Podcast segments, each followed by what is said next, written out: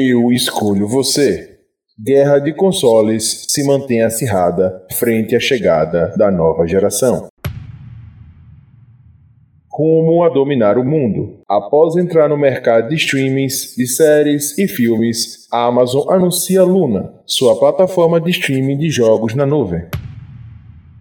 Será que dessa vez vai? Estúdios de cinema revelam as novas datas de filmes que foram adiados devido à pandemia. Está no ar o Beyblade News. Giro de notícias do Puxadinho Cast.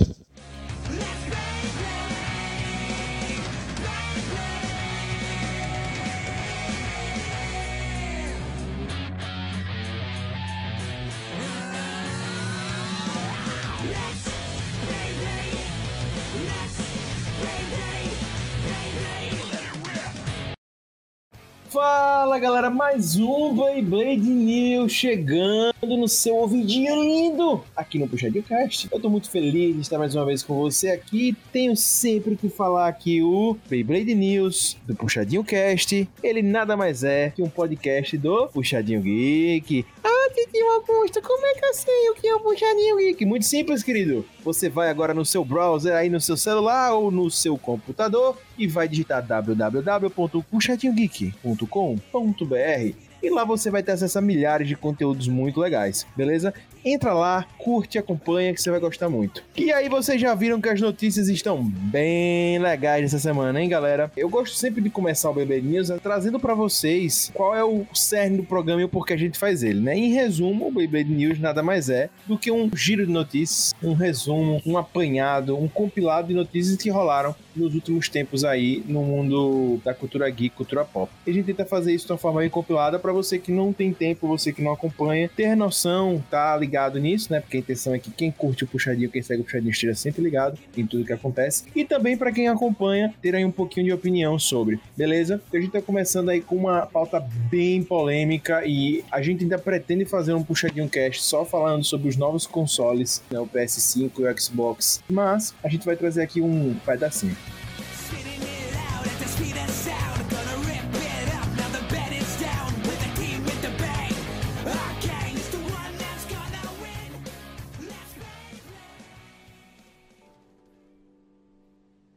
Antes de eu entrar nessa notícia, eu queria apresentar os nossos convidados de hoje. Nosso querido PH Santos, né, que está aqui, já que todo podcast se preza tem o seu PH Santos, e também o Lucas Reiter, o hater mais hater do Brasil. O Rob Teles, ele está curtindo a farrinha, não é mesmo? Porque nós estamos gravando numa sexta-noite. E o que acontece? O Rob Teles está curtindo a farrinha, tá tomando uma caninha braba, porque você sabe que para cultivar aquele nível de reitorismo no coração, só com álcool, não é mesmo? Bem, galera, e aí, entrando agora na pauta, já chamando aí meus convidados, é, a gente tem visto muitos eventos, muita coisa relacionados aos novos consoles. Foi um ano atípico por causa da pandemia. Esse ano 2020, as empresas tiveram que fazer estratégias alternativas para sobreviver esse ano, e uma dessas foi aquecer bastante online o público, né? Manter o público aquecido online com eventos e, enfim, muita informação aí digitalmente para manter a galera aquecida. Mas enfim, após sete anos, gente, estamos passando novamente pela mudança de geração de consoles. Aí depois de diversas discussões, né, se consoles ainda possuem uma vida útil muito longa e tal, tem a ver também com a questão de pessoas querendo as coisas cada vez mais rápido, né? Você veja, celular a gente trocava a cada três anos, a cada quatro, hoje a gente troca todos os anos e videogames ainda se mantém na contramão disso, né? A gente demora tempos em tempos, as empresas demoram tempos em tempos para lançar videogames, mas daqui a um mês a gente vai ter o lançamento oficial do PlayStation 5 e do Xbox Series X.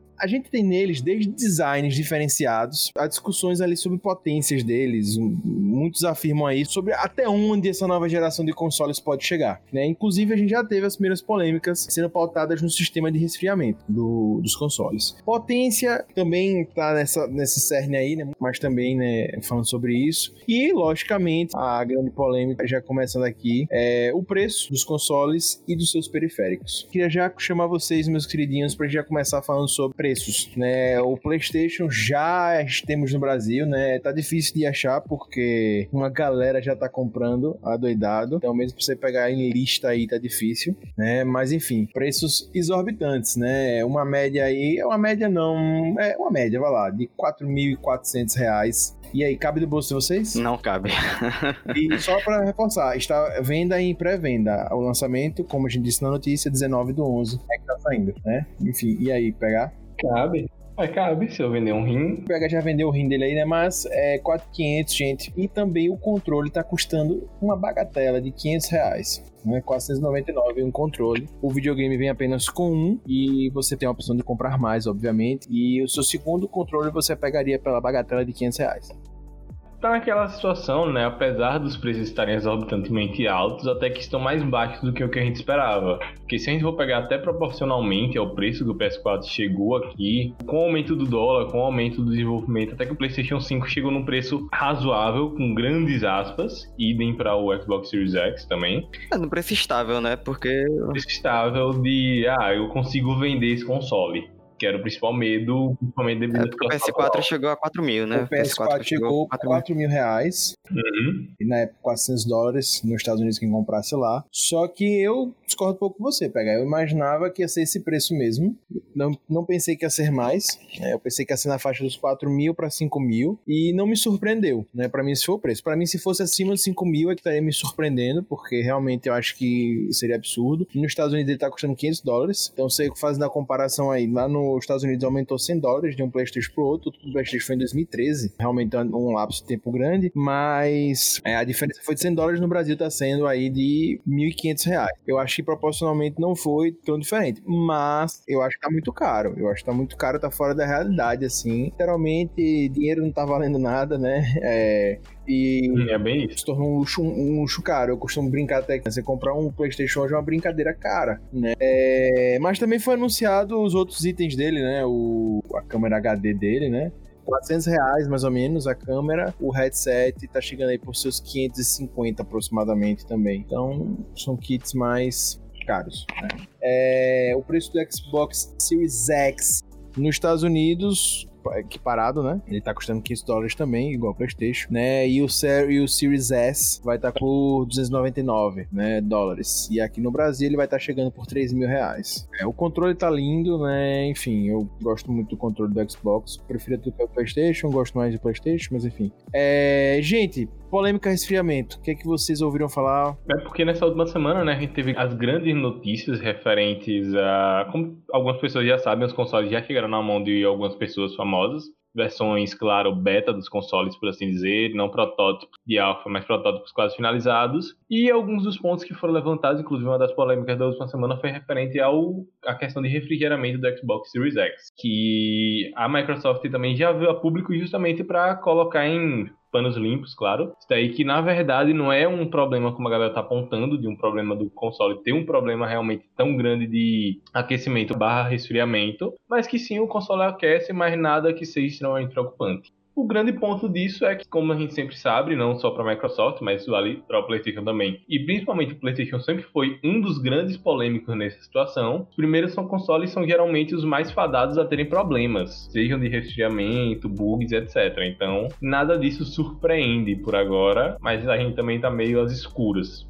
Porque não tem nenhuma informação. Esses primeiros lotes tendem a vir com mais Tem a defeitos, ver né? com mais defeitos. É melhor comprando mais pra frente, quando saírem outros lotes e tal. Pois é, gente, isso aí é complicado. E Queria dizer pra vocês que, pegando lá na categoria mais vendidos, isso hoje, aí cabe você procurar aí no dia que você tá olhando, mais vendidos em games e consoles, o Xbox Series X é o item mais vendido. Em segundo lugar, a gente tem hoje o controle DualShock PS4. E em terceiro, a gente tem um PS5. O Xbox Series S está em sexto lugar na posição. O Xbox Series X tá vendendo bem, mais do que o Series S, enfim, e tá vendendo até mais do que o PS5, e tá no mesmo preço, né? Estamos falando aqui de mesmo preço. Queria até recomendar, pra gente finalizar aqui a, essa parte das matérias, trazendo só alguns dados aqui. No Brasil, apesar de estar tendo sucesso do Xbox, do Xbox Series X, é, nos Estados Unidos, 72% das vendas dos novos videogames são de PS5, né? Então, o que tá pesando muito lá nos Estados Unidos, que as pessoas estão afirmando, é justamente os exclusivos da Sony, né? Isso pesa muito, acho que em qualquer lugar as pessoas gostam muito. Mas o que tá pesando muito a favor do Xbox é justamente o programa de assinatura, que é uma coisa que tá muito legal, e quem tá preferindo é Xbox tá o programa de assinatura, e eu acho que é um dos motivos também que ele tá bombando no Brasil, porque para países assim como a gente, com mais dificuldade em dinheiro, né? Eu acho que o programa de assinatura vem para democratizar muito os videogames, né? Os preços de jogos vão vir absurdos. É,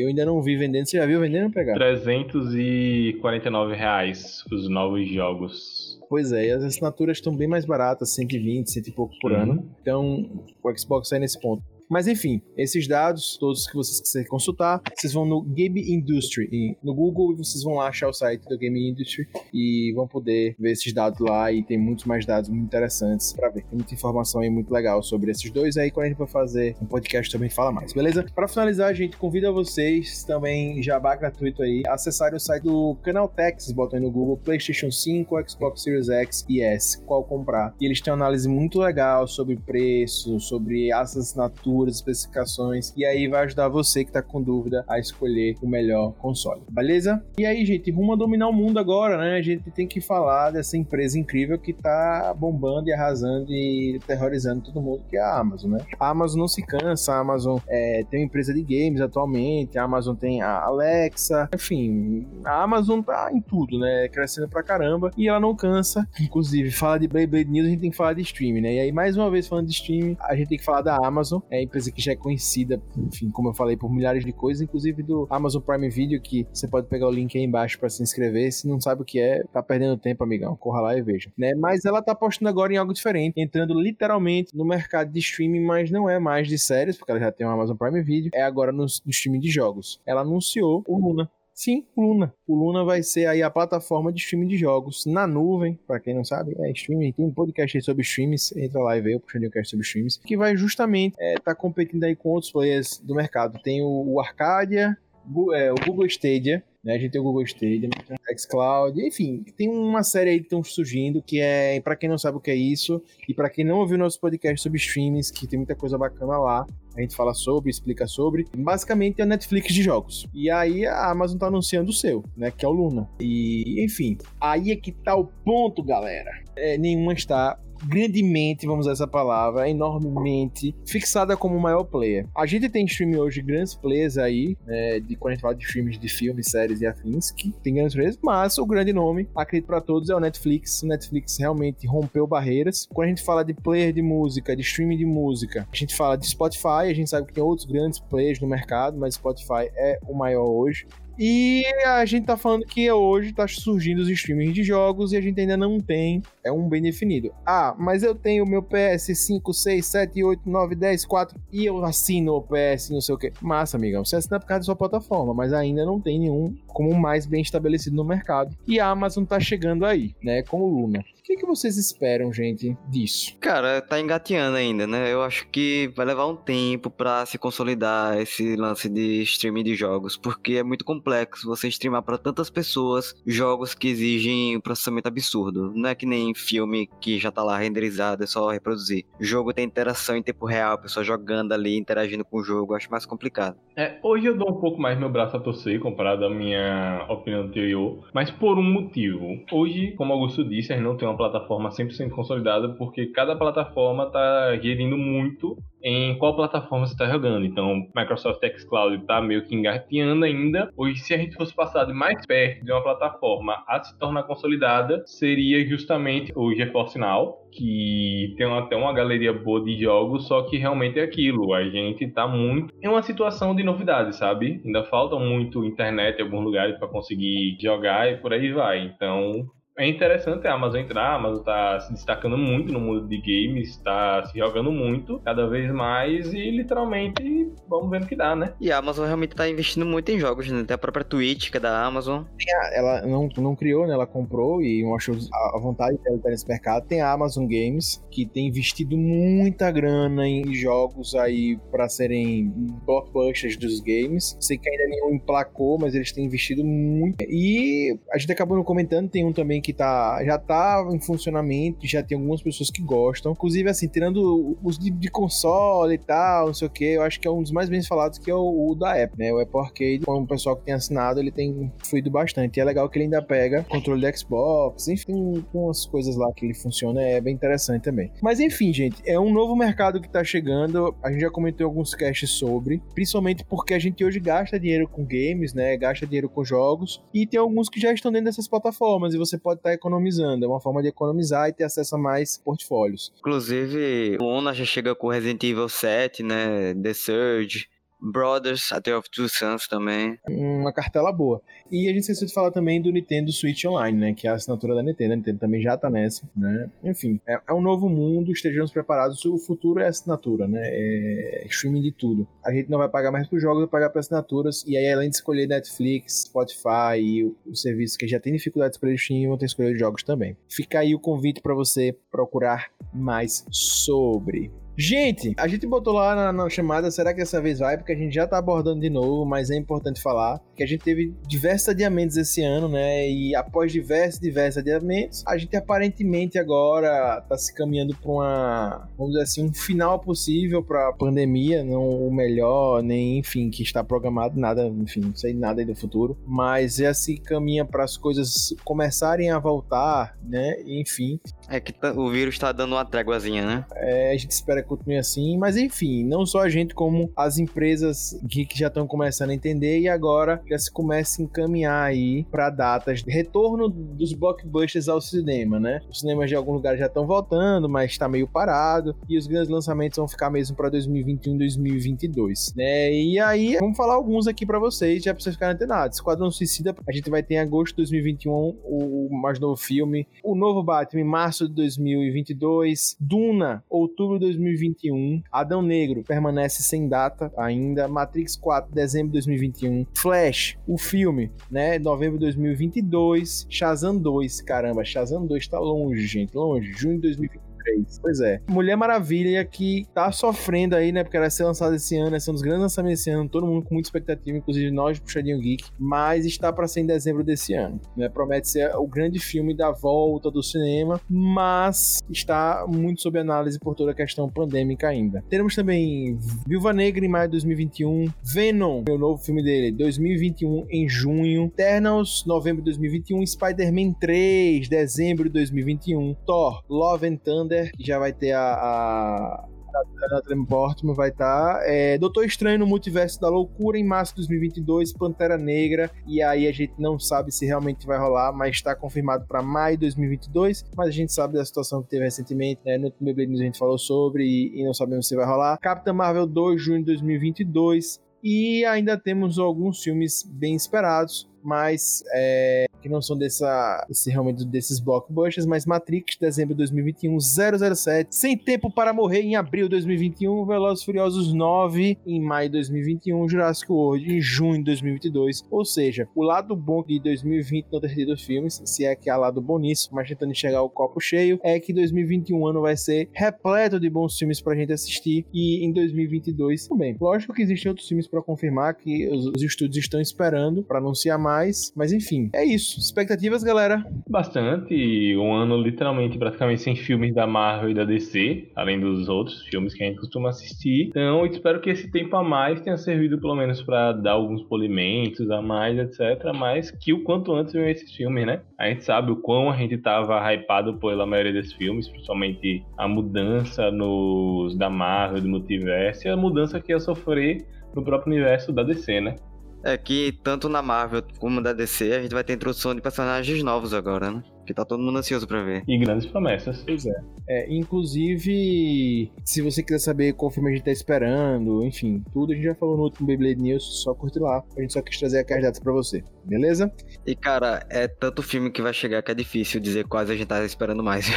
Beleza, gente. É isso, é tudo isso, né? E é muito feliz dizer que tem mais um Beyblade News pra vocês aí. Manda e-mail pro contato arroba puxadinhogeek.com. Manda e-mail pra nós. Fala pra gente qual é a notícia que você sentiu falta, qual é a notícia que você mais gostou. E te espero próximo mês pra gente falar mais notícias pra você, beleza? Puxa daqui, puxa de lá. O puxadinho também é seu. Obrigado, PH. Obrigado, Lucas Reiter. Abração! Adeus! Tchau, tchau!